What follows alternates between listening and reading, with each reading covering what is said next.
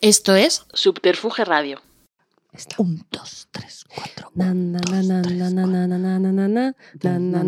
Hola y bienvenidos a La Buena Turra. Hoy hablaremos de la rave de Granada. También hablaremos de inmigración y para ello nos acompaña la mejor rusa de España, Alesia. Fuerte aplauso para Alesia. Y aquí también, como siempre, ya archiconocida en el podcast, la mejor bailarina de Bisbal, Laura del Val no no no no. Bien, estamos dentro. ¿Qué tal estáis, chicas? ¿Qué tal estáis? ¿Qué tal habéis pasado el fin de...? Mi gente, soy Penny desde casa y simplemente os quería decir que se me había olvidado que cogieseis las entradas de Río Comedy que vamos a estar en Gran Canaria, en Logroño, en Barcelona y ya están disponibles las entradas de Río Comedy Podcast en Madrid. Pillad las entraducas. Me voy con estas chavalucas a Logroño también. Venga, un beso. Oye, por cierto, no digo nada de lo de Shakira porque eh, esto se grabó el martes, lo de Shakira sale hoy, que es miércoles, que estoy grabando esto, y esto lo estás viendo en jueves. Y eso, así que, bueno, seguro que reacciono esta noche a lo de Shakira. Y cuando digo esta noche, en realidad lo que es esta noche para ti es ayer. Es decir, que ya habrá pasado lo de Shakira y ya habrá algún vídeo mío por ahí volviéndome loca. Yo he venido un poco desubicada porque no, no contaba con que ya estaría esto empezado. Pero eh, ahora me tomo un poquito mi vasito de agua y tranquilamente. y el fin de bien, jugando mucho al fornite. ¿Os gusta? Bueno, bueno, bueno, es que lo que no saben aquí en la mesa es que Alesia eh, empezó siendo una persona totalmente nula al fornite y ahora tiene a todo su grupo de amigos asustado. Porque O sea, es- estás enganchadísima y buenísima. Sí, sí, sí. A los, es cosa de cuatro o cinco meses. Sí, acabamos de empezar y la verdad es que muy bien, muy sano, ¿no? Es una relación diaria.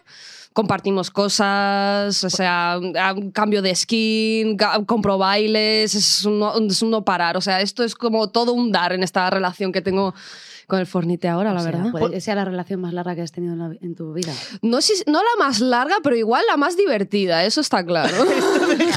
en muy buen lugar a tu pareja. Nada, nada. Es, él también juega, ¿eh? O sea, Claro, así claro. que es, es, es una relación poliamorosa, ¿sabes? Ah, o sea, vale. es- estamos ahí mm, tres mínimo. Y los que se apunten, claro. Oh, nos está invitando. Uf, no sé si me termino. Nos está invitando a su relación con su novio y el fornite. Guau, Bueno, es que el Y fornite... no es fornique, Ya. es fornite Ya de verdad. ¿eh? Penny me está mirando a mí diciendo, entra ya en el mundo de la bisexualidad, déjate el lesbianismo y vamos a por esta pareja. Ha sido un poco así. No, no, lo- 2020, no empecemos, Penny, por favor, estoy fuerte, estoy fuerte. ¿Y tú qué tal el fin de Laura? Pues yo el fin de muy bien. También he jugado, he jugado al parchís.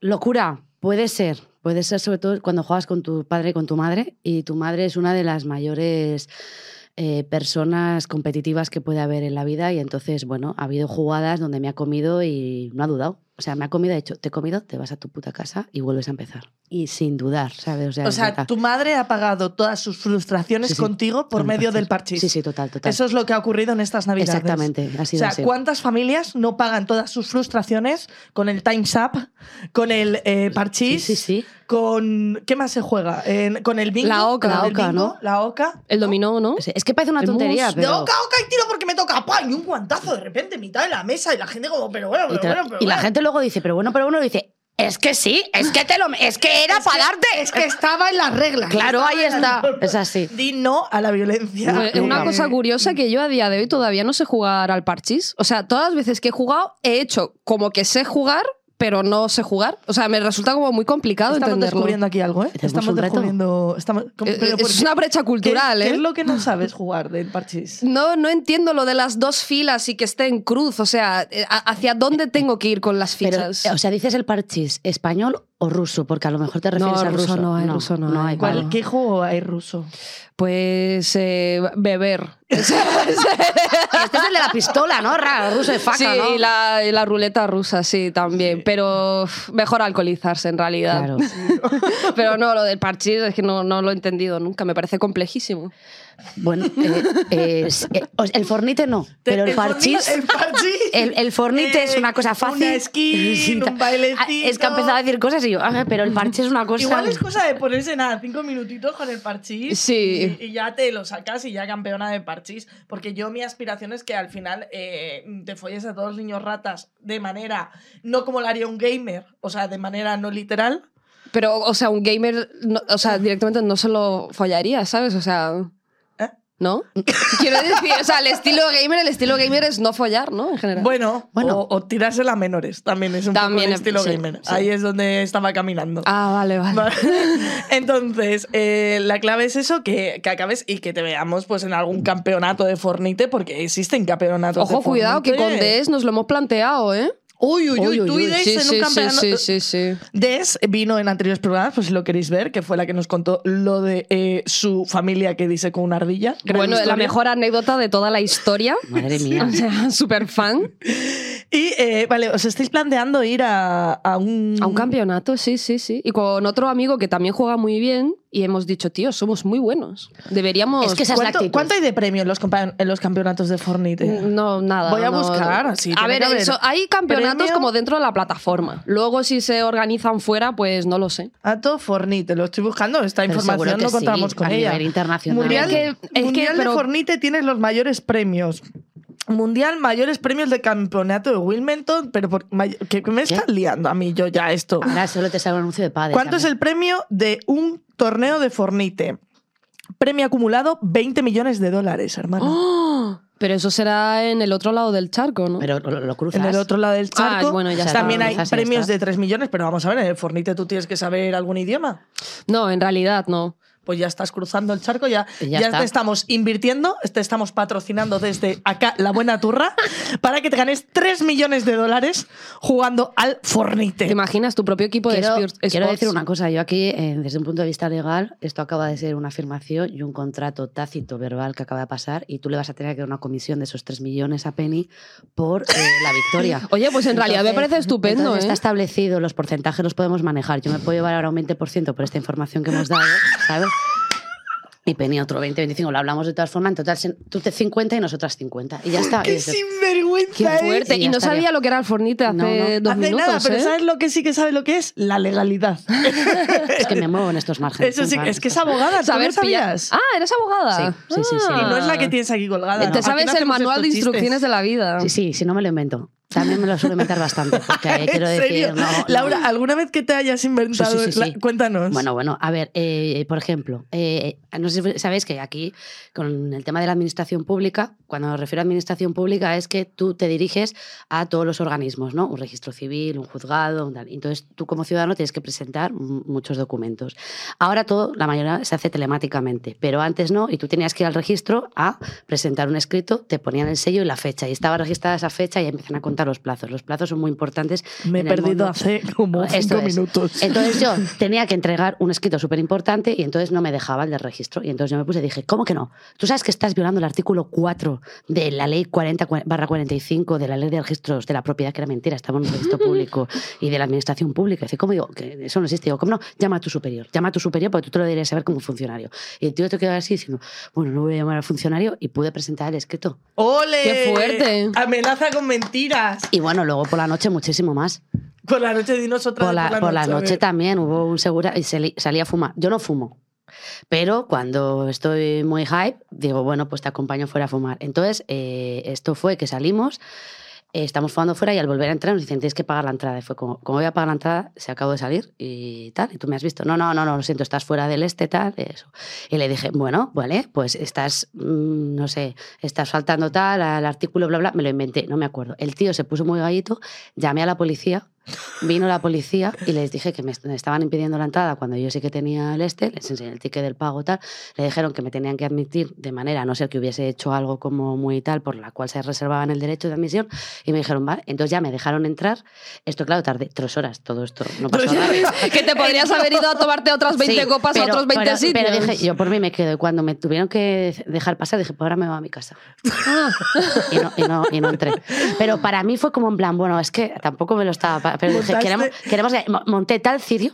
Y mi amigo que estaba ahí conmigo, en plan, te lo esto no me lo vuelvas a hacer. Porque que yo, yo realmente sí que quería entrar, ¿sabes? Y bueno, tenía ahí Bueno, un pero libro y hay tal. gente, hay gente que monta el show. Sí. Y yo a esa gente la admiro de verdad. De está, verdad. o sea, yo, mm, yo fluyo con esa peña. Y porque, por ejemplo, Velasco, que es el novio de Marina, alguna vez está, yo no sé si le hemos llegado a contar la Riot Comedy, de que tú sales con él de fiesta y él es una persona muy seria, muy en su sitio. Pero no le toques los cojones. Que se pone- Entonces fuimos a entrar a una discoteca de que era como hiperpijos, pero es que Marina quería bailar reggaetón, yo también. Fuimos a entrar, íbamos con, con su pareja, con mi mejor amigo Adri, que iban los dos vestidos igual, porque los hombres visten todos igual, pantalón Sí. negro, eh, bamba y, y una camisa, una camiseta, vamos, que no era una locura. Entonces, el puertas más chiquitito que había, porque era muy chiquitito, chiquitito, así muy delgadito, muy jovencito, se acerca y muy cariñosamente nos dice, eh, disculpad, podéis pasar, pero la próxima vez arreglaros más. No. Oh. Bueno, bueno, Y bueno. entonces Velasco Entro en ira. entró Angry Velasco en escena, la agarró de los hombros y le dijo, tú me vas a disculpar, pero a mí nadie me dice que he visto mal. Nos vamos. Maravilla. de la discoteca. Maravilla, maravilla. Y fue como, pero... Y yo así... Ya, ya. Se van a matar, se van a matar, pero sí, sí, increíble. Y nada, tú, tú no te has librado de ninguna por, por la noche, ¿no? ¿O sí? Es que yo en realidad de noche soy una persona muy... tra- Yo de- sería de las que dije, no me dejas entrar, pues me voy a otro sitio, ya está, ¿sabes? O sea, al fin... La, la parte chunga viene cuando ya estoy borracha, ¿sabes? Y me caigo por los sitios y demás, pero es como más autodestrucción absoluta, no es como hacia afuera ni nada. O sea, ¿Qué rehuyo es todo lo- el conflicto. Como siempre. rusa borracha, ¿qué es lo más heavy que has hecho? Oh, joder, tía, pues no lo sé. Una vez me comieron el una fiesta delante de todo el mundo, tío. Pero- sí. esto es mar- y pero- gané una corona, ¿eh? Por Me dieron, me dieron la corona tremendo. a, la, a la más guay de la fiesta. Pero, ¿en Rusia o aquí? no, no, aquí, aquí, en una increíble. fiesta. Pues era como una fiesta de que hacían unos amigos y demás. Pues, Unos, unos amigos, a lo mejor había 50 personas, ¿sabes? 50 amigos, vamos, que 50 ahí, ¿sabes? Y, y como para darle un poco de salsillo a la fiesta, dijeron, venga, vamos a hacer unos premios para algunos juegos de así como subiditos de tonos, ¿no? En plan, Sí, sí, ¿sabes? Tú, abajo, pistón, ahora. No, no. No, no, es que eso va escalando, porque los juegos eran, consigue 20 huesos en el cuello, ¿no? Y tienes tú con tu bingo y tal, y el premio era, pues, una, el rey y la reina de la fiesta, ¿no? Como si fuera un baile y unas bolas chinas, ¿vale? Ese era el premio. Vale. Yo dije, joder, esas putas bolas chinas tienen que ser mías.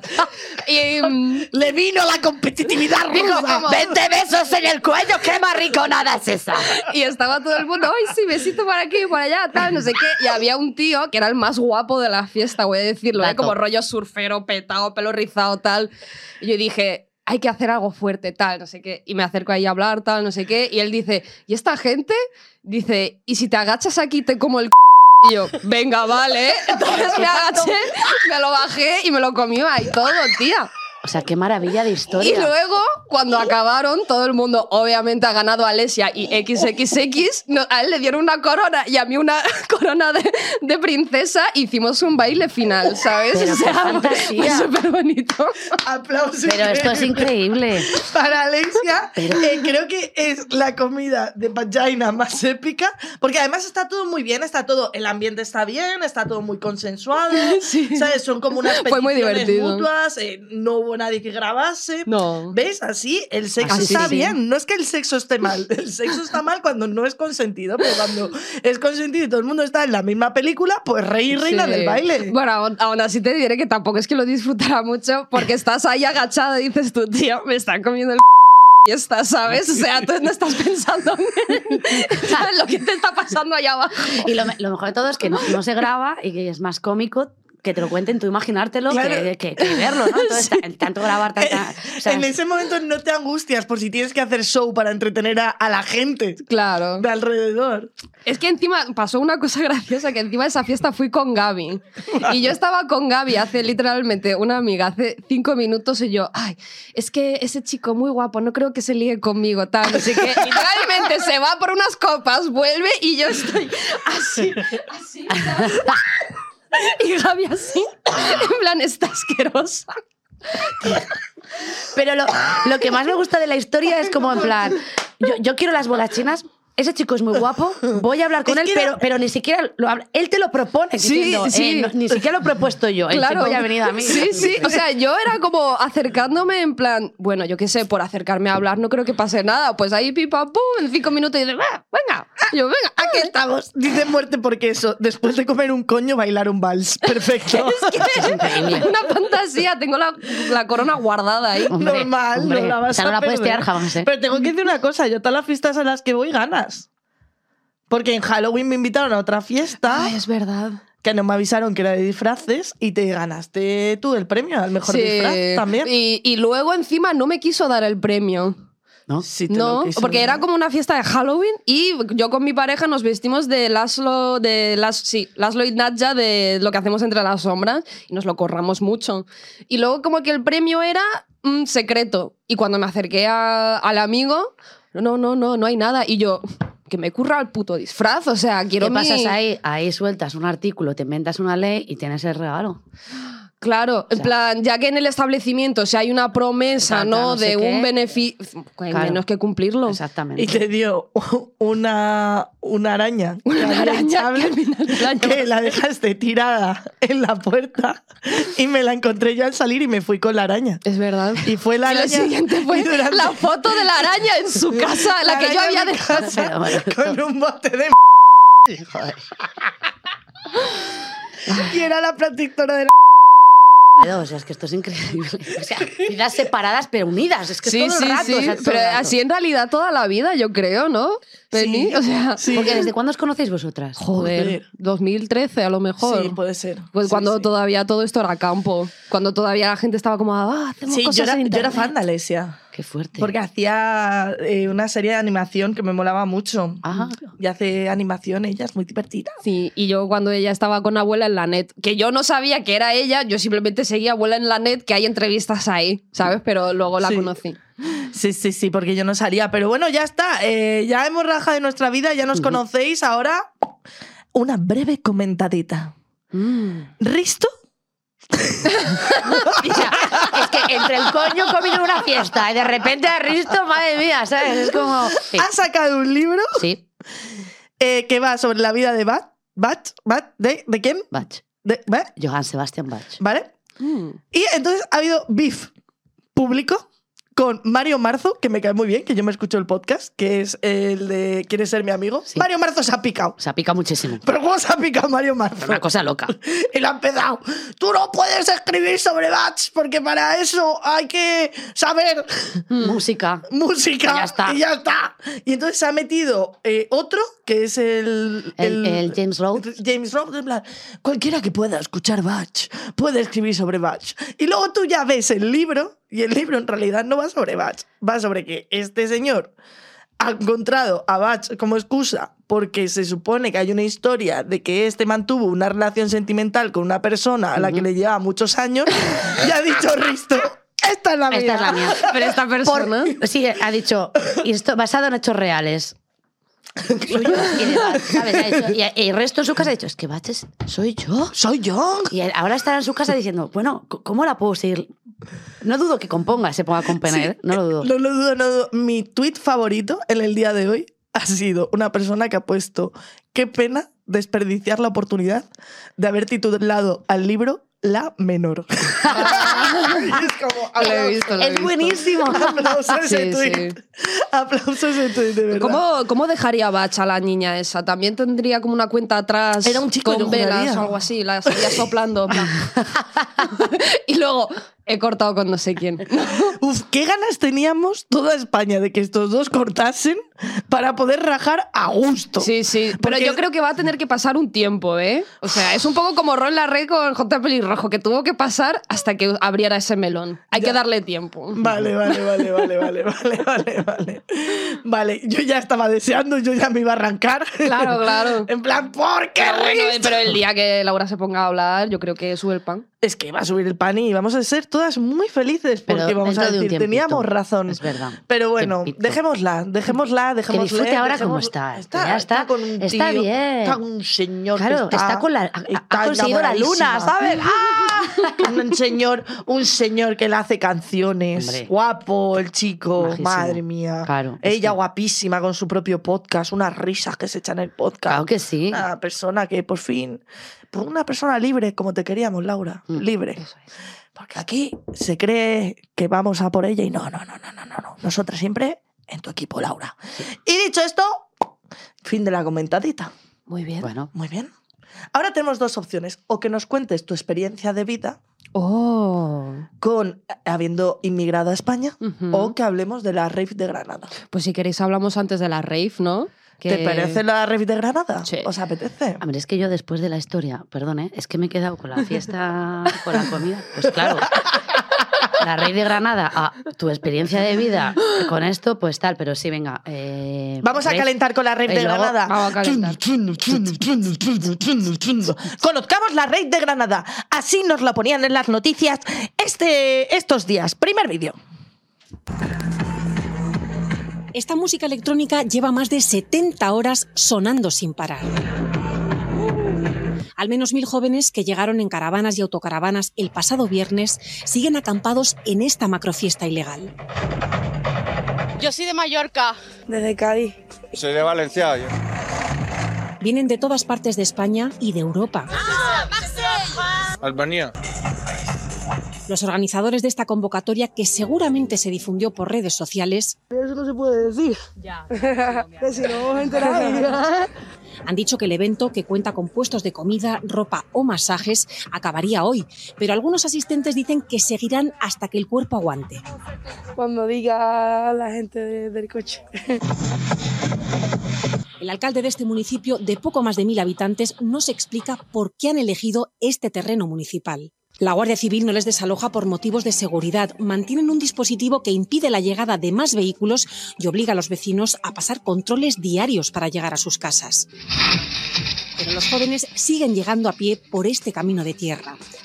A pesar de la decena de multas por tráfico, tenencia de drogas o acampada ilegal que se han interpuesto, nada impide que esta macrofiesta ilegal se siga celebrando y que los vecinos del pueblo granadino de La Peza hayan tenido y sigan teniendo una de sus peores entradas de Año Nuevo.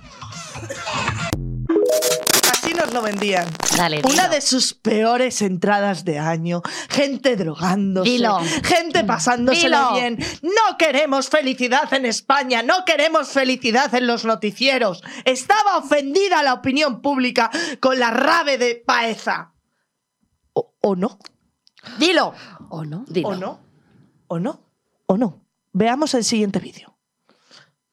Sigue la fiesta ilegal, empieza en Granada y es verdad que si les preguntas a los vecinos del pueblo, pues tampoco están tan descontentos. Estupendísimamente, con ganas de irme yo, pero no puedo irme. A nosotros no nos molestan para nada. El ruido, un tuntún, que eso lo sientes con el frigorífico que está haciendo toda la noche.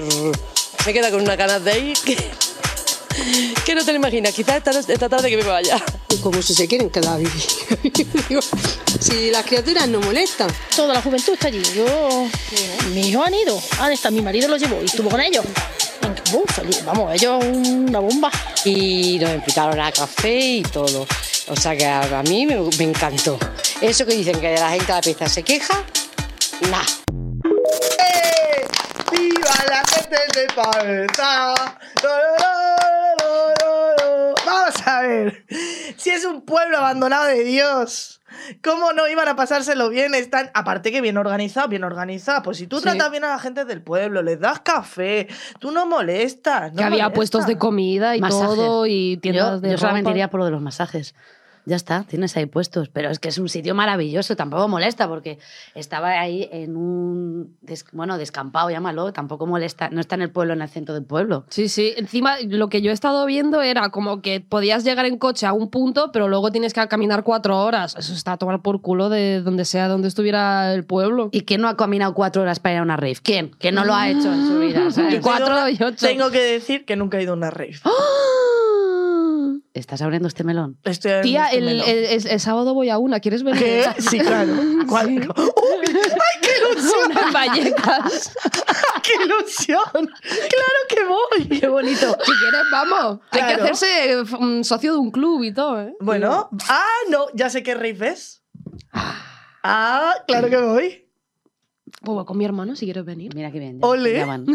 Ya tenemos planes. Ay, me he ilusionado tanto. que Tía, me he y como es que nunca has ido a una rave. Nunca he ido a una rave, tía. Nunca he ido a una rave. No, no, no, no, no. no Pero como que es, es como el celibato, en plan, ¿o es autoimpuesto o no, o es no ha salido la Es oportunidad? como que algo que no se me ha ofrecido mucho nunca del todo. Se me ofrecía el parquineo del Fabric. He ido al Fabric, eso sí, pero como que viví tanto el pokerismo en mi adolescencia que cuando llegué a mi edad adulta, pues eh, se me pillaba ya como vivido, ¿no? Como lejano, como esto no es mi Mm. movida. Y entonces es cuando empecé a ir a más a discotecas del centro de Madrid, los garitos de Madrid, la cultura de Madrid y dejé las raves. Es que encima tú siempre has estado en Madrid, ¿verdad? Claro. Es que la rave yo también creo que es una cosa como muy de pueblos, ¿no? De ahí que conoces al primo de no sé quién, que Ha hace montado. algo en la nave de su tío, y en la nave de su tío hay una mesa de billar y todo el mundo esnifando cosas ahí. Y todo el mundo está jugando, jugando a, a lo que tenga que jugar, a sus cositas. Sí.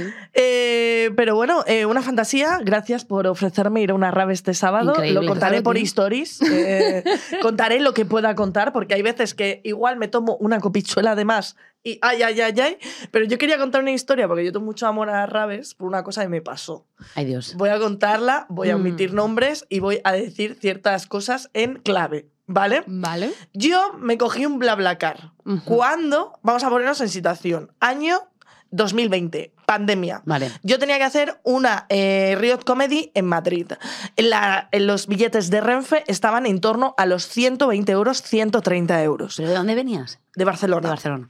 Vale, entonces yo tenía que coger y llegar a, a, Barcel- a Madrid desde Barcelona, entonces miro BlaBlaCar y yo tenía muy poco dinero. Muy poco es muy poco, muy poco, muy, muy poco. Entonces dije, bueno, ¿qué pasará si cojo el BlaBlaCar más barato? Entonces me monto en un BlaBlaCar, me viene a recoger un chaval guapísimo, que ahora es colega mío, guapísimo, el tío guapísimo, y de repente me recoge en el coche, el coche un poco destartalado, él un poco destartalado, la vida un poco destartalada, y de repente le suena el teléfono. Fu, fu, fu. Le llaman por teléfono le dicen, sí, disculpe. Dice, Antonio, el señor Antonio, el señor Antonio, el señor Antonio López. Coge, coge el tío el móvil y hace, mira, estoy hasta los cojones de que me llaméis. No sé quién es ese tal Antonio López. Yo, yo soy Lucas, Lucas Ruiz. Antonio López no le conozco de nada.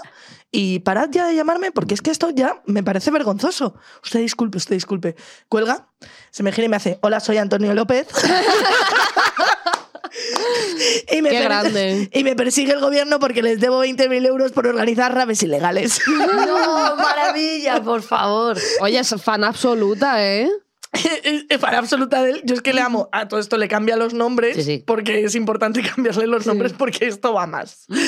Bueno, todo el camino con él, unas risas, un señor simpático, agradable, contándome que se había sido ocupa, cómo había ocupado casas de millonarios. Bueno, y una admiración que le tengo que me vuelve, me vuelve loca. Antonio López le había puesto de nombre, ¿no? Antonio López. Vale, pues Antonio López y yo, jaja, venga al raje, pa, pa, pa. y había dos personas atrás.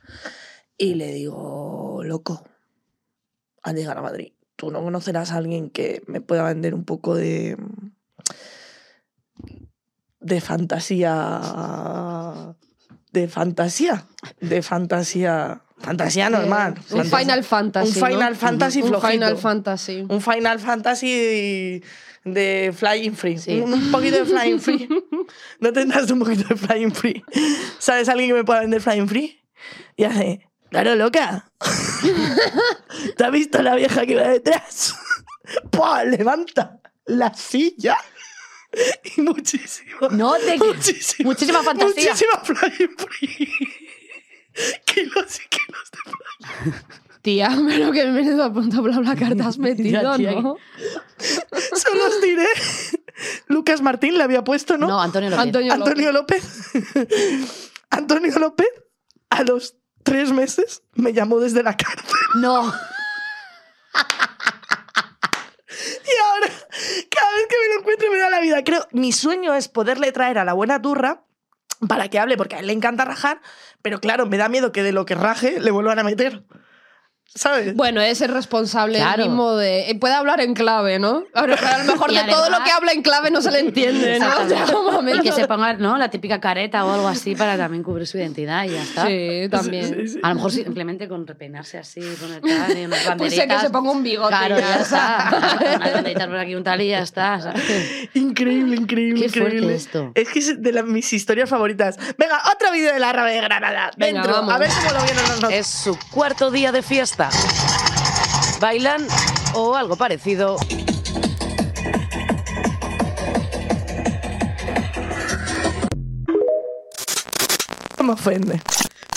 Pero el comentario de bailan O algo, o algo parecido me parece increíble. Me parece súper O ofensivo. sea, gratuito. O sea, es que no se mete televisión española de repente aquí al bajo, al, al karaoke de los bajos de Luna a decir cantan o algo parecido. Sí, sí. Hombre, pero es que tú imaginas que la gente que ve la tele, ¿sabes? Que estarán así con la mantita en plan de esta gente. Esta gente viviendo Coño. porque no están amargados en casa como yo. Sí, estarán diciendo todos perroflautas y ya Sí, está, ¿sabes? Todos votantes de Podemos, mira, que ahí está.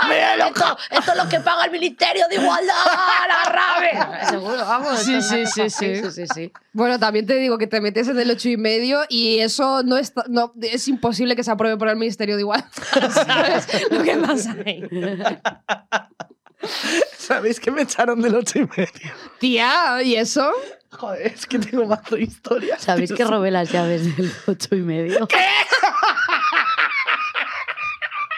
Las llaves. Había una llave. ¿Por qué no las escondieron mejor? Una persona pioja como yo. El poder, Cuando ¿no? subes las escaleras para salir, ¿vale? Justo detrás de la puerta hay como una especie de, de estos de como eh, de incendios, ¿vale? Pero era una puerta que estaba como tuneada así, pero es que era la de incendios. ¿vale? Vale. Entonces abre y ahí eh, estaban puestas las llaves. Así, las llaves puestas. Entonces yo todo piojo, eh, abro esa... O sea, lo podía hacer cualquiera. Nadie lo hace porque dice, ¿para qué voy a abrir yo? ¿Qué, qué puede haber ahí? Y entonces yo cogí, abrí, cogí las llaves y dije, hostia, la llave de aquí. Pero no, no contenta con eso, en mi pedo. Yo es que no sé dónde estaba el puerta. Es que el puerta está hablando, yo estaba pedísimo. O sea, estaba una cosa. eh, estaba muy. O sea, estaba- había muchísima fantasía. fantasía. Y entonces, claro, tío, yo cogí las llaves y, hice así- y las metí en el este y dije, estas llaves. Y hace. Y cierra, digo, ¡uh! Que son de aquí. Y me las llevé mis llaves. Te las has puesto con tus llaves. Y me, las llevé, y me las llevé. Entonces yo antes vivía al lado del ocho y medio. O sea, yo antes iba a las 7 de la tarde, me ponían un sello, no pagaba, entraba y luego me quedaba y me iba a mi casa, hacía botella o lo que sea, y paré al baño, para, no iba, iba a, mi casa, estaba tal. Y entonces de repente dice un colega de un colega de un colega, lo típico, dice, joder, joder, han tenido que cambiar la llave de- del ocho y medio porque las llaves hay un juego que no aparece. Tenían como cinco juegos y había un juego que no aparece. Y dice, como, y no se sabe dónde está y puede haber tal. Entonces han cambiado la cerradura del ocho y medio. Dice que es que la gente robando llaves, ¿cómo puede ser? y yo en plan, ¿qué dices? Y digo, la gente está robando llaves". Y todo esto mi colega me lo contaba con las llaves del ocho y medio colgadas en mi llavero junto a las mías. Y yo, ah, va- eh, digo, vale, no, no, normal que la gente, la gente cómo hace esas cosas. Entonces, bueno, me duró mi fantasía una semana o así. Lo bueno es que esto pasó hace mucho y ha prescrito, ¿eh? Sí, sí, ha prescrito. Bueno, ha prescrito y tanto. O sea, ha pasado ya, pues yo creo que ahora unos, bueno, cinco años. No, hombre, prescrito está, ¿no? Hay delitos que prescriben a los cinco años, pero este no lo sabemos. Pero bueno, eh, a ver, he dicho el ocho y medio como podía decir cualquiera, ¿sabes? No quiero decir que sea el ocho y medio solamente. Puede ser cualquiera de Madrid. Exactamente. Era el ocho y medio. Yo la lié. Yo la Cuéntanoslo ahí. A ver, yo mm, soy una persona mm, muy sensible y a la vez que soy muy sensible, soy muy impulsiva. ¿vale? Entonces, eh, yo llevaba unas aguas de Madrid y demás Vale. y eh, estaba con una persona que me había roto el corazón hace unos segundos. Vale, vale, vale. Entonces, estaba en ese pico mental en el que te rompen el corazón Sí, sí, total. y no chocan las neuronas No, no, no. y solo sientes rabia y encima se juntaron muchas cosas que hacía que estuviese más en ese pico mental. Entonces viene la persona que me ha roto el corazón y me trae un mini con bebida y estoy yo en la parte de arriba del ocho y medio. Esto ha prescrito ocho y medio. Todo Esto fue, esto fue hace ocho años. Cogí el cubata, miré abajo y empecé. ¡Putos hipsters de mierda! No, tremendo. Tiré todo el cubata, tremenda tirada, que a la que tiro el primer cubata me hacen dos puertas gigantes. ¡Tu, tu, tu, tu, tu, tu, tu! Y entonces ya me empieza a tirar yo el cubata encima porque me tenían los puertas agarradas y yo totalmente con el cubata por la cara chorreando. Y, y me empiezan a subir escaleras y escaleras y escaleras y escaleras porque el 8 y medio está abajo. Entonces, las puertas de salida de emergencia del 8 y media son escaleras y escaleras, pero no las subía, me arrastraban las dos puertas. ¿qué te pasa siempre? Y de repente me rodean como cinco puertas y me empiezan. Saca los móviles. Y yo, ¿Qué? ¿qué? ¿Cómo? Saca los móviles ahora mismo. Digo, ¿qué móviles? Que soy yo narcotraficante que tengo dos. Soy Antonio López ahora. Claro, soy Antonio López. Y dice, saca los móviles. Y saco el móvil y por entonces recuerdo que tenía la siguiente contraseña. Saco el móvil y dice, ¡mete la contraseña! Una vergüenza, porque claro, Y ya toda mojada. claro, yo estaba mojada y de repente me gritan, ¡mete la contraseña! Y yo, "Uf, ¡qué vergüenza! ¿Por qué? Porque mi contraseña era 1, 2, 3, 4.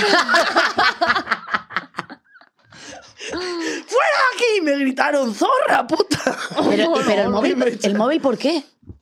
Porque si habías robado. ¿Qué? Por si lo había robado, ¿no? A lo Porque mejor. claro, Ah, está vale. claro que si tú la lías de esa manera, eh, también... O sea, está claro, según, los, según la mente, de, que esto- de los puertas del 8 y medio de hace 5 años. Los de ahora no, porque son majísimos. Vamos bajando años. Sí. Pero- Pero según la mente de los puertas de hace 8 años, los de ahora no, que son majísimos, repito. Eh, pues si tú tiras un cubata por el este, porque está llamando también ha robado móviles. Ah, claro, según su mente, eh, como primero robas móviles y después llamas la atención la distracción, claro, para que. para que los puertas vengan a por ti. Qué fuerte esto, madre mía. Es que qué, qué, qué cosas. Es que las. Es que. Pero bueno, he hecho más, he hecho más, pero hoy no las vamos a contar. Siguiente vídeo de la rave de Granada.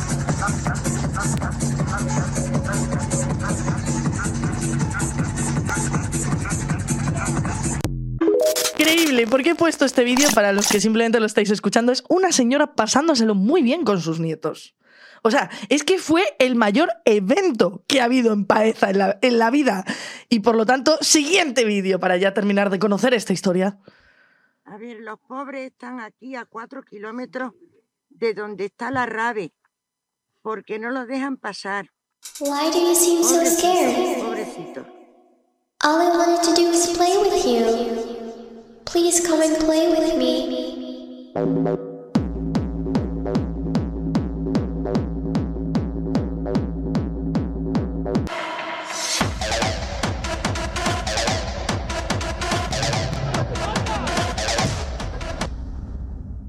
Estos son los últimos que han venido y están por aquí, por el campo tirados.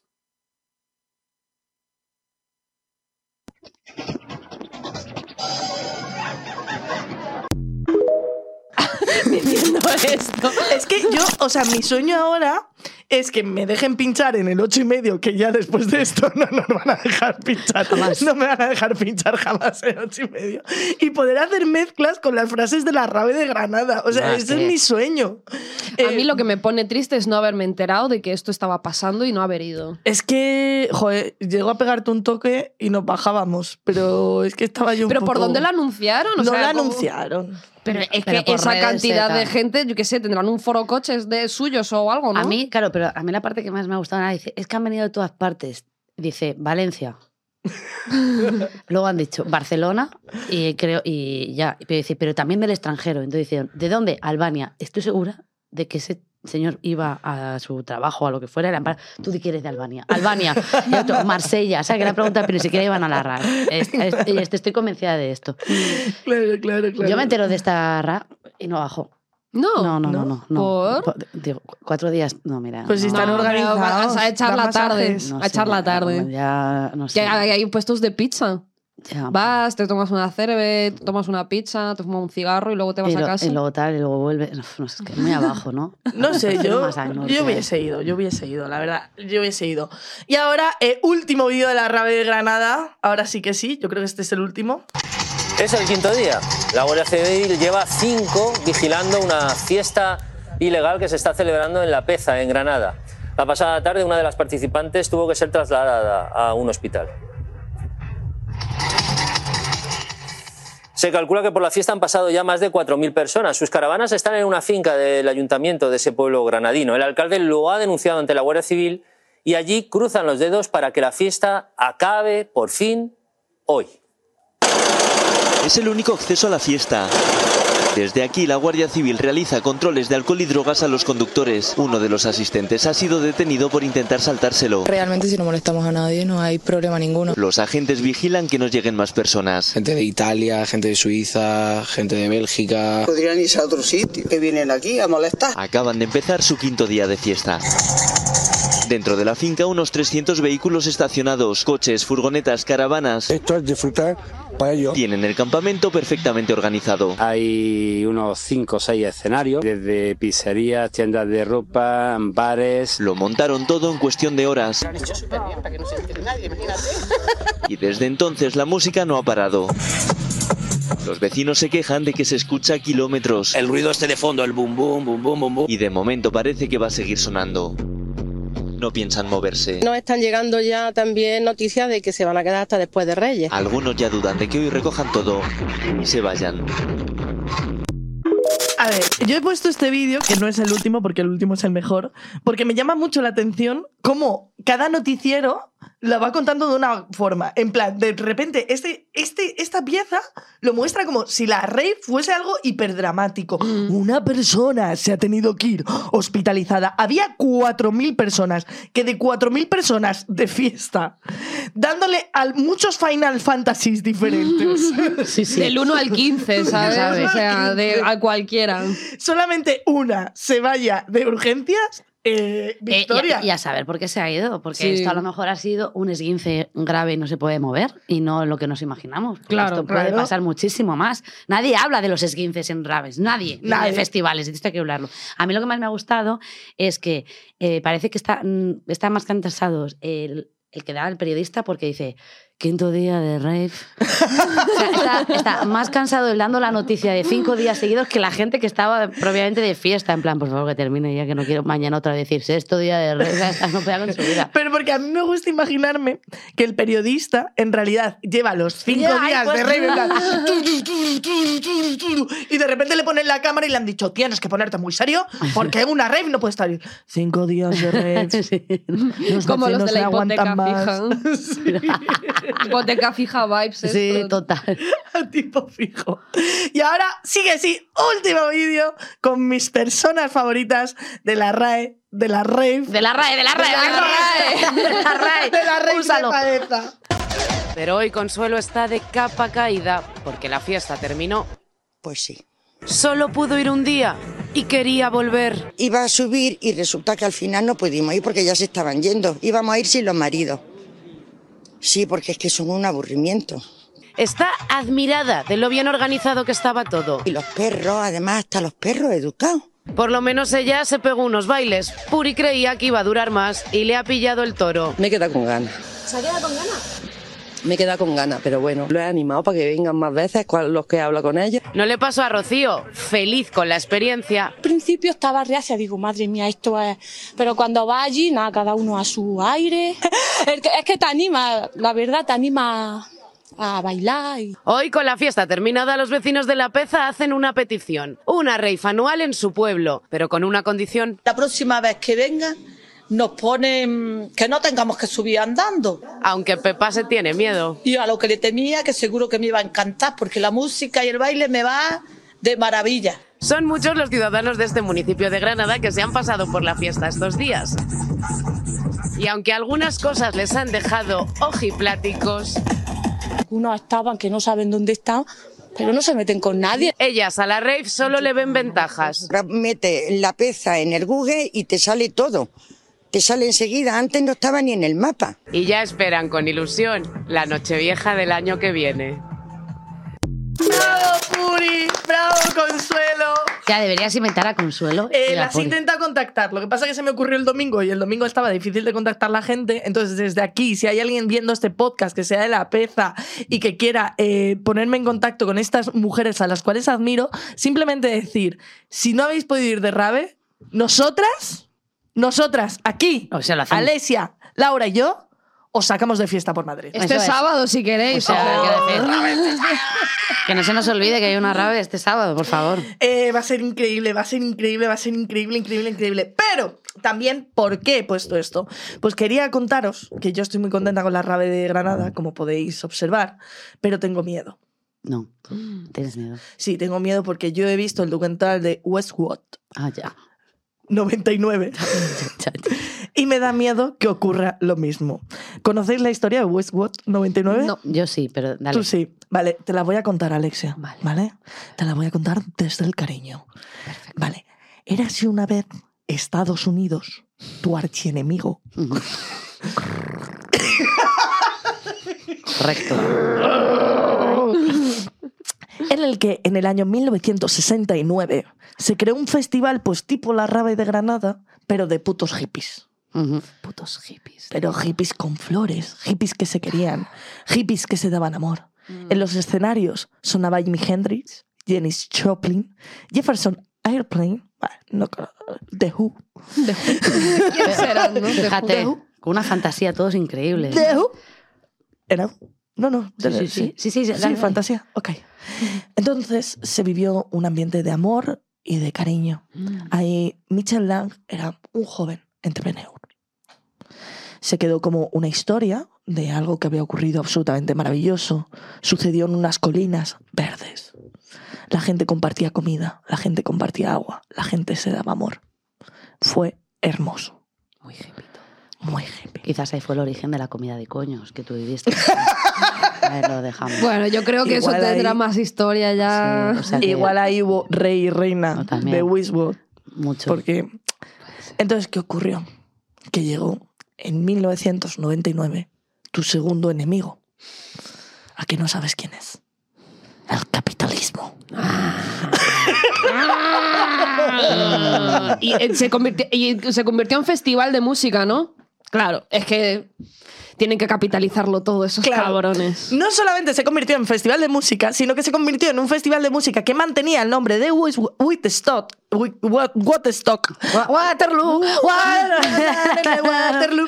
Eh, mantenía el mismo nombre, pero se cargaron la esencia completamente. Cuando, mientras que Woodstock o Woodstock, no sé cómo se dice. Woodstock. Woodstock. Woodstock. Woodstock. Woods- Wood- Wood- Woodstock. Woodstock.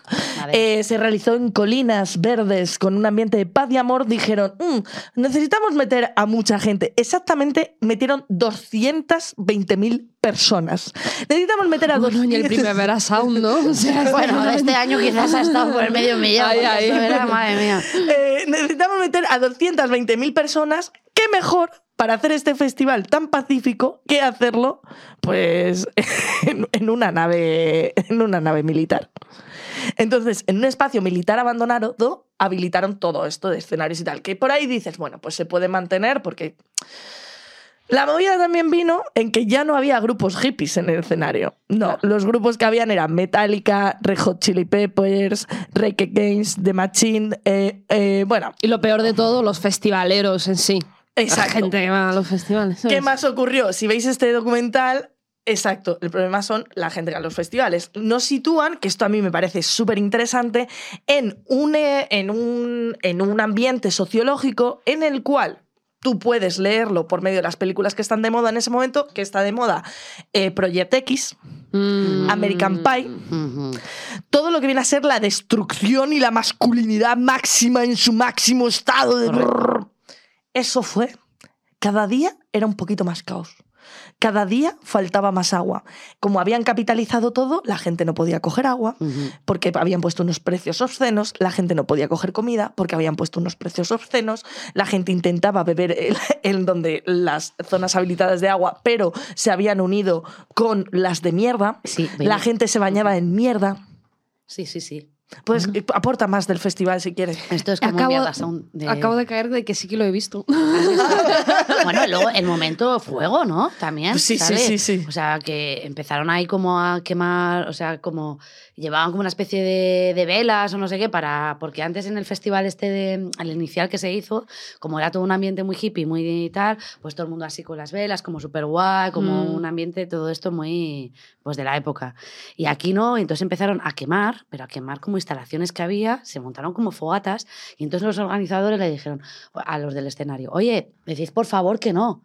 eh, que no lo hagáis. Y- Ujú. y, los grupos que había en plan, "C- ¿cómo no? Que yo no soy nadie para decir, si el público está entregado así, pues que se exprese. Tú, claro que sí, queme el Vamos, escenario con nosotros dentro, por así, culo. o sea. Y de hecho hubo un artista que tiró una tabla y se subió en la tabla. Bueno, bueno, eh, fue horrible. Violaciones, gente Mm. muerta. eh, entonces, yo desde aquí, haciendo este pequeño guiño que hemos hecho a. Woodstock, pido a los organizadores de la rave de Granada, capitalismo sí, cuidado también. Me ha encantado la pausa de, ¿sí?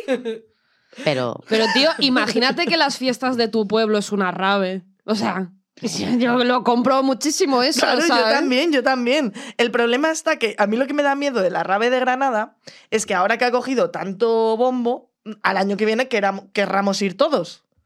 Y Ya, cuando ya queremos ir más gente de la que debería ir, Mm.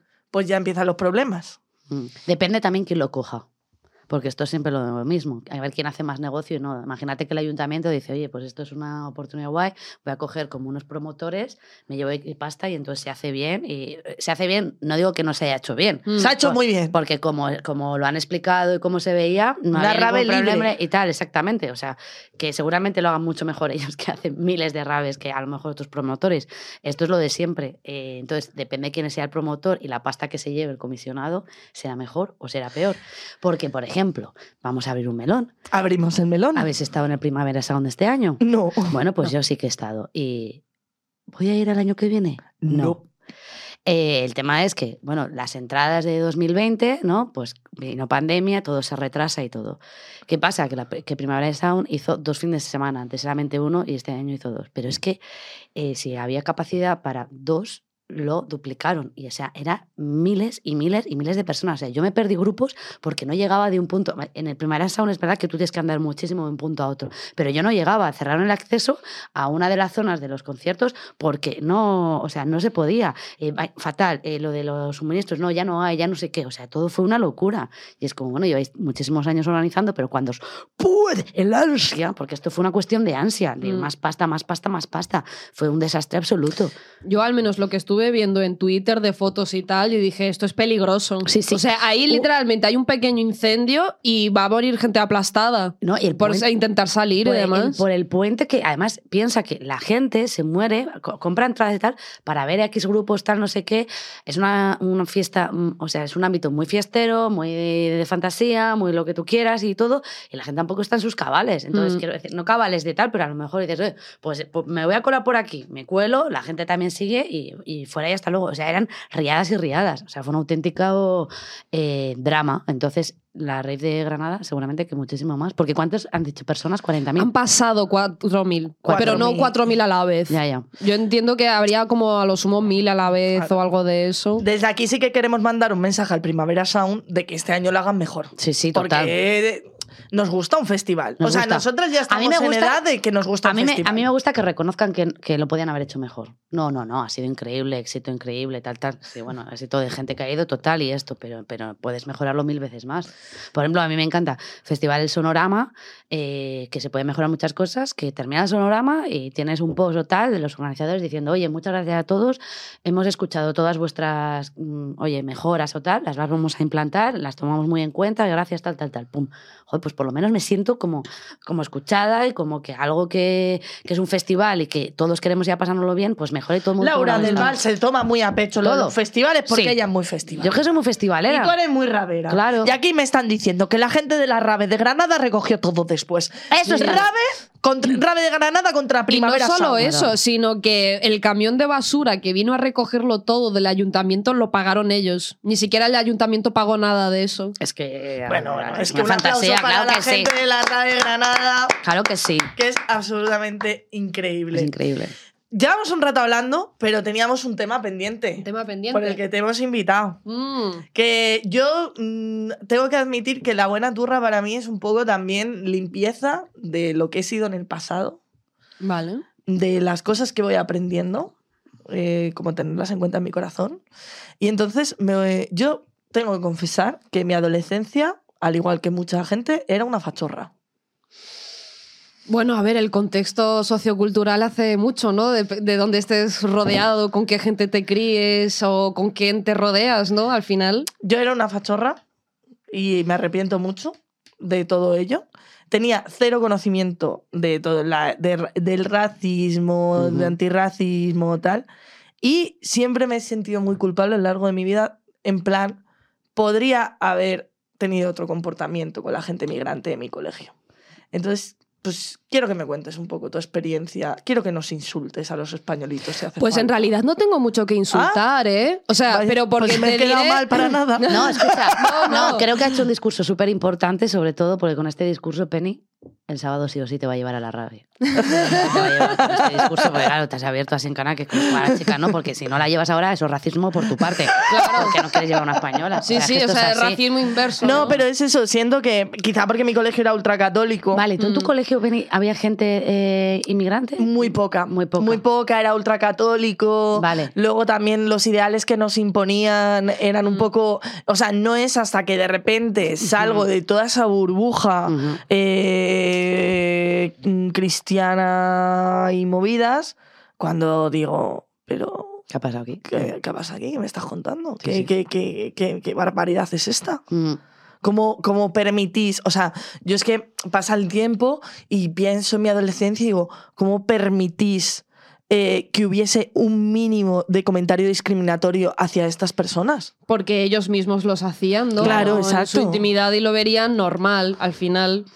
Pues es que en realidad yo, mm, en cuanto a mi historia migratoria, no he sufrido excesivamente, Porque ¿sabes? tú naciste en Rusia y viniste aquí Sí, cuando eras pequeña. Claro, a ver, para que- la gente sí. que no me conozca, eh, pues eso, como ha dicho Peñi, soy rusa, eh, nací en Rusia eh, y me emigré aquí con ocho años. Vale. Y eso fue en 2000, 2001, 2000-2001. O sea, porque mi padre vino antes Dios, y al, y al medio año pues vinimos nosotros.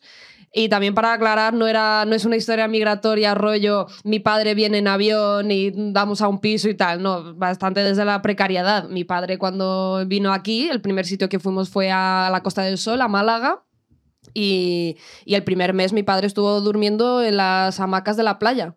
¿Sabes? O sea, hasta porque ahora, o sea, ahora sí que se está empezando a tener como una clase media en Rusia, pero antes eso no existía. Ahí eras O muy, muy, o o muy, muy. tetramillonario o la pobreza más extrema de casi mm, al borde de vivir en las comunalcas. ¿sabes? Que son como viviendas de protección civil que tenemos ahí, que, bueno, en realidad se parecen mucho a los pisos estos que han abierto en Rivas, que pagas 700 pavos por una habitación y luego tienes una cocina común, baños comunes y todo eso. Está han pasando abierto que. Eso está pasando, sí, sí, ¿Qué sí. dices? Bueno, Sí, es sí. que lo más horrible que yo he visto ahora es en Madrid que han abierto los hoteles de nido. ¿Cómo? Que que es una cosa parecida, que Sí. es que tú pagas al mes, no tienes que pagar ni fianza ni nada y luego tienes espacios comunes, ¿no? No, el hotel nido es hotel cápsula. Y te alquila Ah, en que te mitad metes centro ahí dentro. una cápsula. ¿Eso O sea, viene de Japón? Sí, pues eh, Están que se lo flipados. queden. Madre mía. Entonces eso, yo cuando, bueno, también me vine con mi hermano de cuando él en ese momento tenía 11 años, él sí que lo sufrió mucho más, la- el tema de la inmigración, la readaptación y demás. Pero bueno, eso es un poco como a modo introductorio, ¿sabes? Pero, pero luego yo tengo que decir que aquí en España realmente hay mucha cultura eh, migratoria. O sea, quiero decir, España... Por lo que, fue, por lo que, por lo Por que lo que pasó fuera. un poco quizás en el pasado, que hay gente que se le olvida esta parte. O sea, que históricamente a lo mejor es que no existen los españoles siquiera como concepto, ¿sabes? O sea, es de otra gente que ha venido por aquí, ¿no? Y luego otra cosa es que soy blanca, ¿sabes? Entonces, en ese sentido, hasta que no me pongo a hablar, no, hay, no ha habido como rollo nacional, más, tirando al nacionalismo, ¿sabes? Y ahora que hablo casi sin acento, bueno, es, eh, ya es casi nulo, ¿sabes?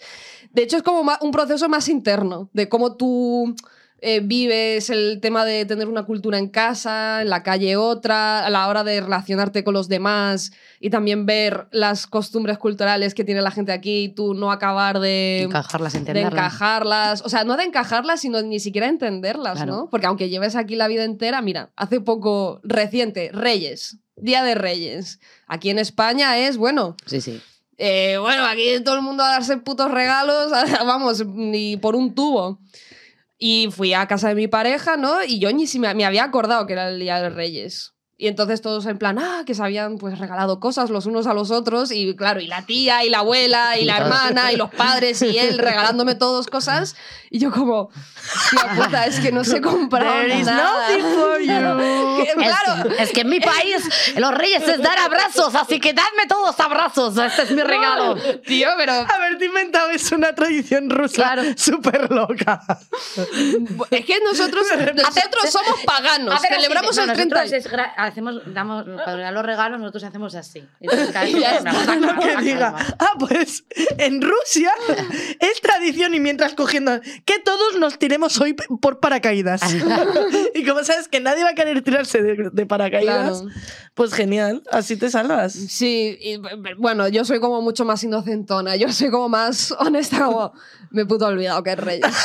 ya está. Me puto olvidado. Lo siento, llevo aquí muchos años, pero es que no me entra lo de que tres reyes magos le or- oro, mirra, incienso a un niño nacido de una paloma. O sea, que no lo entiendo. ¿sabes? No, yo, yo no- es que no lo entiendo. Porque no. encima en Rusia, o sea, ahora tenemos ortodoxia, pero somos paganos. Celebramos el 31 ah, por todo lo alto que es, quemamos un- algo al sol porque viene, venga ya el verano y ya está, ¿sabes? Pero no, no, o sea, nos regalamos cositas, pero no es como aquí.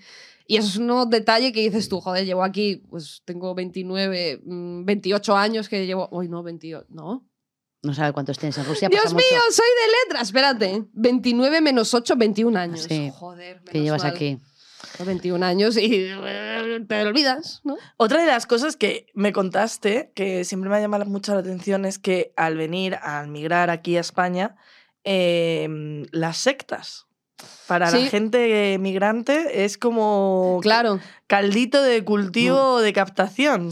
Es que, porque es un punto y aparte también bastante tocho en mi vida. Me, me- me- me alegra que lo saques porque de hecho explica bastante bien tu situación como migrante al final.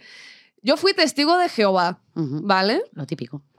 Atento todo el, cuidado todo A mí el mundo. a mí que- que es que- nadie es- se raye. Esperaba que lo dijera, porque es muy típico de ruso llegar aquí y ser testigo de Jehová. si es que es así.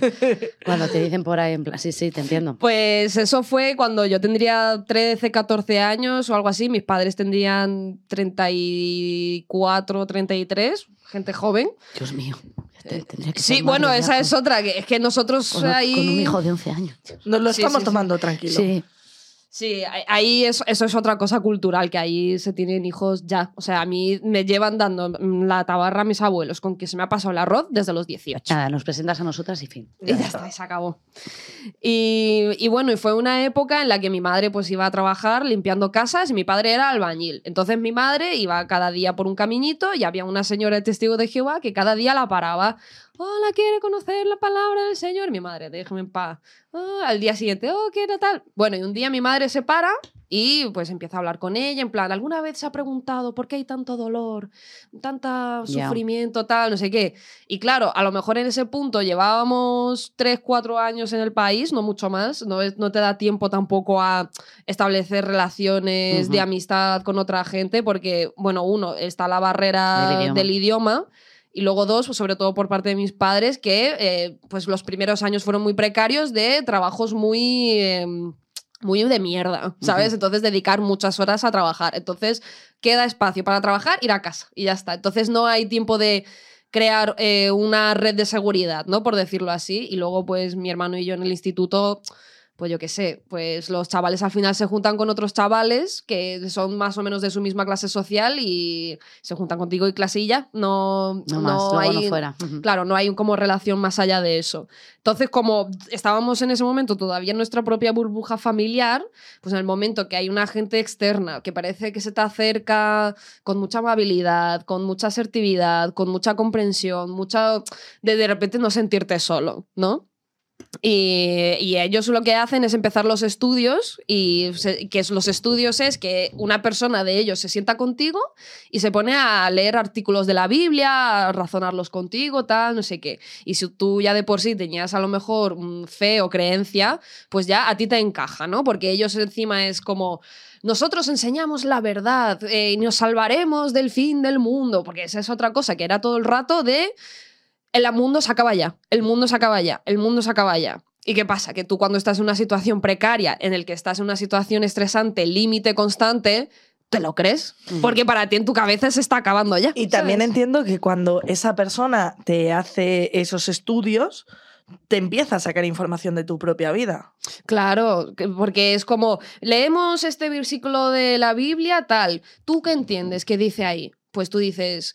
Pues yo lo entiendo, pues ah, sacas de tus propias experiencias, ¿no? Es un poco como también te, te leen las cartas, ¿no? Que es Sí. como un poco a ver por dónde les sales, ¿no? Y ahí, pues, con la información que tú les proporcionas a nivel corporal o, o- o oral, pues con eso, mm, pues van conociéndote un poco para... mm, Es que me llama la atención porque es eh, el mismo mecanismo que la cienciología. mm, que al final también es el mismo mecanismo que el catolicismo. Es decir, el catolicismo tiene esa parte de cuéntame tus pecados. Ay, yo me sé tus pecados, Antonio. mm. Y la cienciología tiene esa parte de yo te voy a sanar, te voy a poner dos palitos aquí, tú cuéntame tu vida, que yo te voy diciendo cómo solucionarla. Y además me llama la atención porque tanto en la cienciología como en los testigos de Jehová, que es lo que me estás contando, em, esto lo llaman como cursos. Estudios. sí. Estudios. Estudios de la Biblia. Y encima luego ellos tienen una propia línea editorial. Mm. Porque no sé si lo sabes que ellos tienen eh, Betel, eh, que tienen ahí una fábrica suya de las atalayas y Despertad, que son como dos líneas editoriales, pero son los mismos.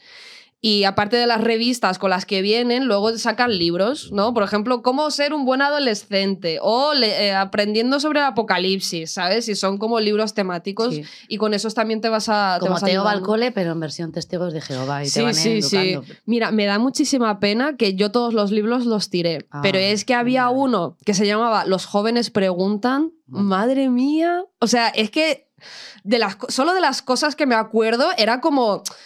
Pues, por ejemplo, el tema de la masturbación, ¿no? Y era como todas las razones por las que no tenías que masturbarte y que Dios estaría muy decepcionado y estaría muy triste y, o sea, y era como una breve guía de ser un adolescente reprimido, ¿no? Básicamente.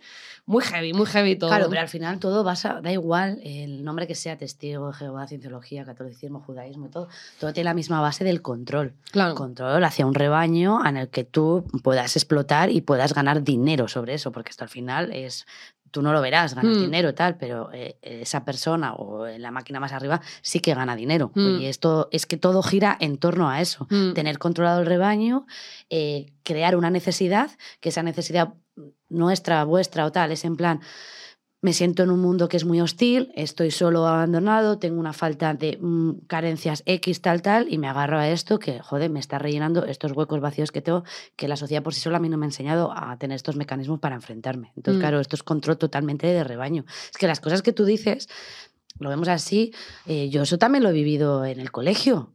Y era colegio católico, pero tú en las clases había una cosa que se llamaba luego Mundo Nuevo.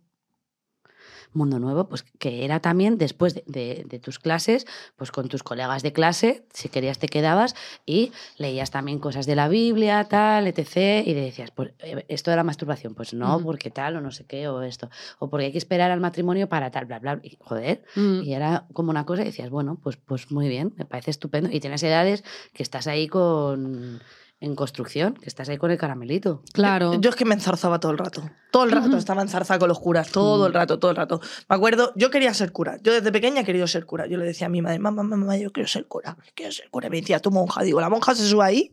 Me decía, no, digo, pues Claro. quiero, quiero ser cura, madre, quiero ser cura. Esto es de siempre.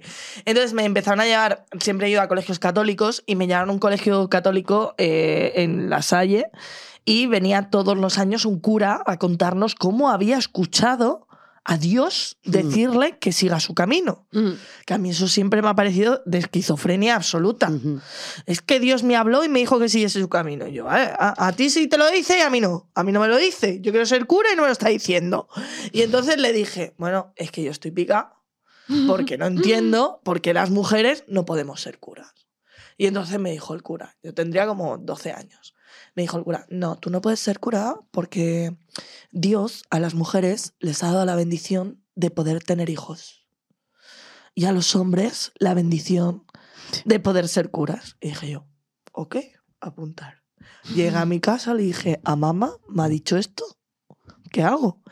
Y mi madre, que no sé qué, ría gresca, dice, y dile que entonces qué pasa con las mujeres que no pueden tener hijos. Digo, ¡ay, Carit! Lo tengo. Y tú, acepto, me vale, mamá. Me esperé un año, un año que volviese el cura pipiolo ese. Y, según me meten al cura pipiolo en clase, ¡tajata! Y estoy esperando ahí. ¿Por qué las mujeres no? ¡Eh! Y las mujeres que no pueden tener hijos. Mm. Y hace, bueno, fuera de clase. Digo, perfecto. Madre Qué mía, la fuerte, tolerancia. ¿eh?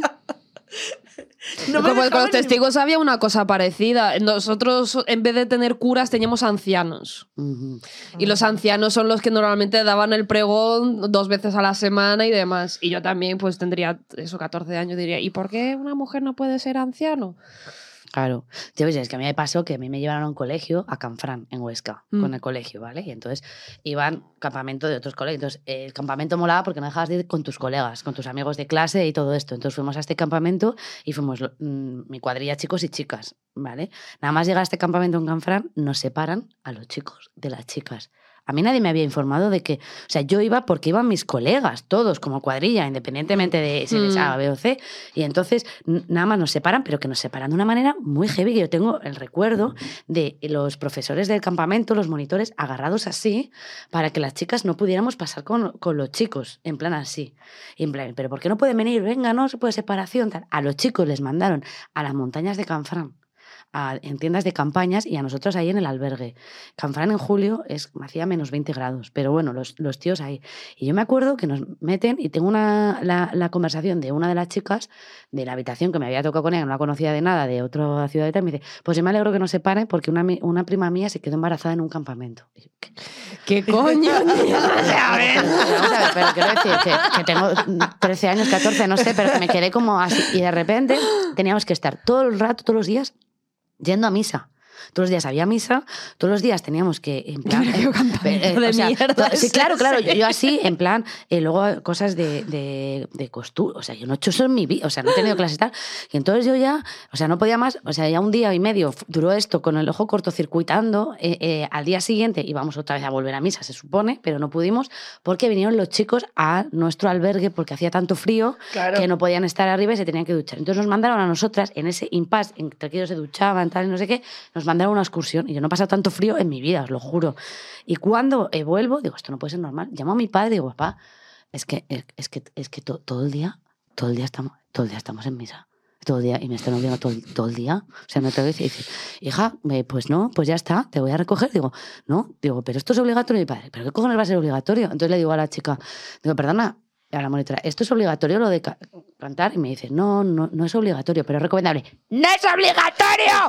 ¡Pues yo no voy a ir! Entonces, fuimos como una 10 personas de todas las chicas, solamente 10, ¿eh? Que joder, que esto lo animas, que nos negamos a todo, tal, tal, y llamaron todos los días a mi padre para decirle que yo era una subversiva y que no estaba siguiendo las reglas de tal. Y mi padre decía que la niña no quiere ir a misa, no está obligada a ir a misa y no va a ir a misa. Y todos los días le estuvieron llamando. Y mi padre llegó un momento que cuando habló dice, no vas a volver a un campamento como este. Y dice, y hubo un momento que estuve a punto de llamarte y decirte, por favor, vete a misa para que no me llamen a mí. Porque es que era todos los días.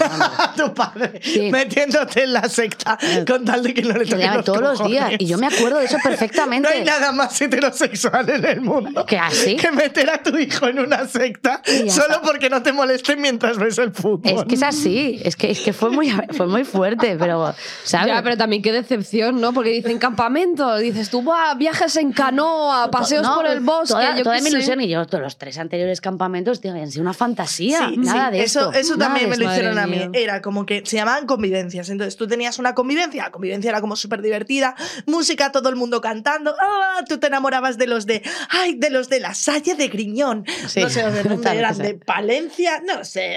eh, Eran como los tres chicos guapos. Ay, vamos, que están los chicos guapos. ¡Ah! A ver, tienen las hormonas así, papá, papá. Primera la convivencia, en vuestras manos está el futuro de la Salle y tú, yeah. Eh, segunda convivencia, eh, alabaré, alabaré, alabaré, alabaré. Tercera convivencia, verás, nos vamos a dividir en grupos y nadie puede hablar. Todo el mundo en silencio. Eh, yo, sin hablar. Yo. ¿Qué es esto ahora? ¿Qué es esto? Retiros de yoga y no me he enterado de esto. Yo, sin hablar, más de dos horas, me iba a dar un parro. Total. Yo iba escribiendo notitas a la gente y se la iba lanzando. Pero claro, ahí me di cuenta de que lo que habían conseguido con el silencio es que cuando tú pasas mucho tiempo en silencio, cualquier información que te venga luego es mucho más fácil de absorber. Entonces, si tú tienes a los chavales en silencio, les obligas a no interrelacionar entre ellos, ni móviles ni nada. Silencio absoluto. Cuando de repente le pones el vídeo de Cristo Rey Salvador, es lo mejor, es el más chulo, es el campeón, pues tú haces, pues Cristo Rey Salvador es el más chulo, es el campeón. Y me acuerdo que después me hicieron hacer como una redacción de lo que había aprendido y lo único que había era hecho coger el vídeo que había visto, ponerlo ahí, campeona. Pero nunca cura. Nunca, no. Nunca cura. Solo monja. Pues bueno, pues hemos hablado de todo, hemos hablado de sectas, hemos hablado de la rave. ¿Os lo habéis pasado bien? Muy bien. ¿Queréis sí. un mensaje final? Ay, pero ya hemos terminado. Hostia, llevamos una hora y media, ¿eh? Anda. Ah, bueno, es que yo he llegado tardecito. Espera, No. es, que, es que a mí el tiempo con vosotras se me pasa volando. Pero antes de terminar esto, eh, quiero contar que el otro día me bajé a mi casa a comprar em, unas chuches. Han abierto una tienda de chuches debajo de mi casa. Vale. Yo muy contenta por comprarme las chuches. Y resulta que son chuches de putos otakus. ¿Qué está pasando con ¿En los serio? otakus? Sabor Me- manzana, ¿no? Son chuches japonesas. Eh, al final me hago otaku. Todo mi entorno empieza a ser otaku. Las tiendas de alrededor de mi casa son otakus. Yo solamente quiero pedir auxilio. Es una nueva secta en la cual vas a caer. Ven, ven. Estoy cayendo en la secta de los otakus. Así que aquí os dejo la pastillita y vamos a hacer un probando chuches japonesas. Fantasía. A ver qué os parece. Oye, a mí encima los de sabor manzana me encantan, ¿eh? Qué bien, es mi primera comida del día. Mm, ¿Qué opináis? Yo opino que tiene tierra adentro. Mm. Yo creo que limpia los dientes esto. Me recuerda mucho a la- ¡Uy! Caramelo otaku. Pa' tú. Oye, a mí me gusta. Está rico. ¿Puntuación? Yo le doy un 9, ¿eh? ¿Puntuación? Un 10. ¿Y puntuación a la rave de Granada? 12, Un, un- un millón. Un millón. ¡Un 20! Pues muchas gracias. Hasta aquí la buena turra. Nos vemos todos los martes en Twitch, los jueves en, en, en YouTube. Y luego tendré que meter un vídeo al principio porque nos habíamos juntado hasta tres señoras porque vamos a estar en Logroño actuando con la Riot Comedy. Es verdad. Así que es. coged las entradas que estarán o en comentarios o en la bio o en nuestro Instagram. Un besito muy grande. Gracias por estar aquí un día más. ¡Chao! Has escuchado La Buena Turra, un podcast producido por Subterfuge Radio.